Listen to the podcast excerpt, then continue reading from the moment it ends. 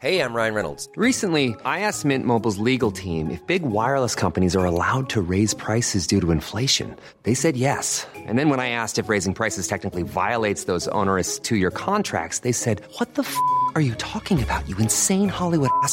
F- So to recap, we're cutting the price of Mint Unlimited from $30 a month to just $15 a month. Give it a try at mintmobile.com slash switch. $45 upfront for three months plus taxes and fees. Promo rate for new customers for limited time. Unlimited more than 40 gigabytes per month. Slows. Full terms at mintmobile.com.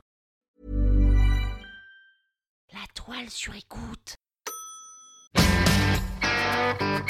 Bienvenue sur le plateau des inventions Et sans plus attendre, une question pour vous qui êtes chez vous. Alors attention Top, je suis un objet du quotidien primordial pour le bien-être d'une personne. Mon histoire s'étend de l'Antiquité à nos jours, mais la date de mon premier brevet remonte à 1891.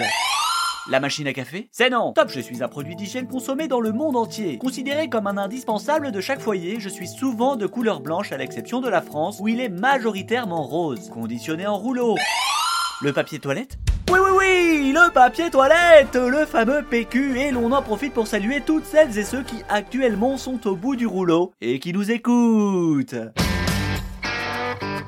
Robert, définition. Non masculin, papier spécial, présenté en rouleau ou en feuille pour s'essuyer aux toilettes. Merci Robert. Le papier toilette. Est-ce que vous aussi, chaque fois que vous voulez en acheter, vous prenez un temps de réflexion devant le rayon du supermarché? Oui, et vous prenez ce temps pour trouver la perle rare qui va combiner nombre d'épaisseurs optimales pour un prix pas trop démentiel?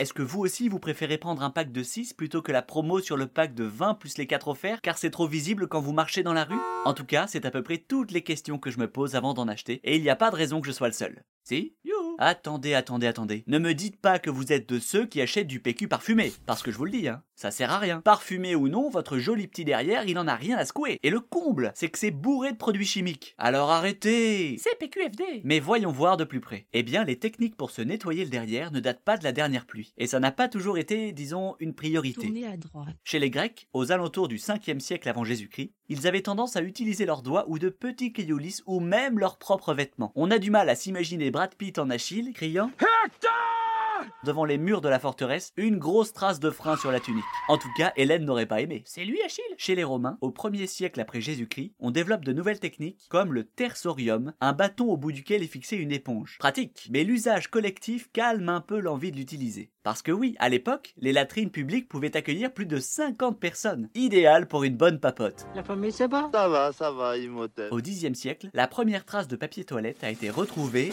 en Chine. Ni hao. Mais cette invention a mis beaucoup de temps à venir en Occident, où l'on se sert encore de foin, de terre, et encore cette fâcheuse habitude des vêtements. Moi, je suis très chaussette, et toi? Au début du XVIe, on utilisait de plus en plus de velours, de satin ou de lin. Mais l'hygiène était encore loin d'être au rendez-vous. On parle souvent du somptueux château de Versailles et sa magnifique galerie des glaces, où traînait une odeur des plus féroces il était visiblement courant de trouver de petits cadeaux derrière les rideaux. La feuille d'or, très agréable. Et puis le 19e siècle. L'hygiène commence à pointer son nez et le développement du papier fait des journaux un excellent torche-cul. C'est de là que vient l'expression ce journal est un véritable torchon. C'est parce qu'il finissait.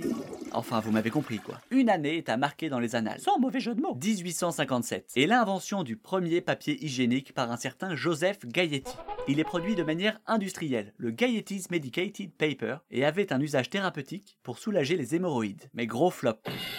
Enfin, en 1891, Seth Wheeler dépose le premier brevet du rouleau de papier toilette et l'optimise trois mois plus tard avec le découpage facile des feuilles. Malinx Plus tard, le français Ferdinand Béguin, ayant racheté une cartonnerie, propose d'utiliser de l'ouate de cellulose car c'est plus doux. Un cadeau pour la reine des reines. Et voilà, c'est le papier que nous trouvons aujourd'hui dans nos magasins.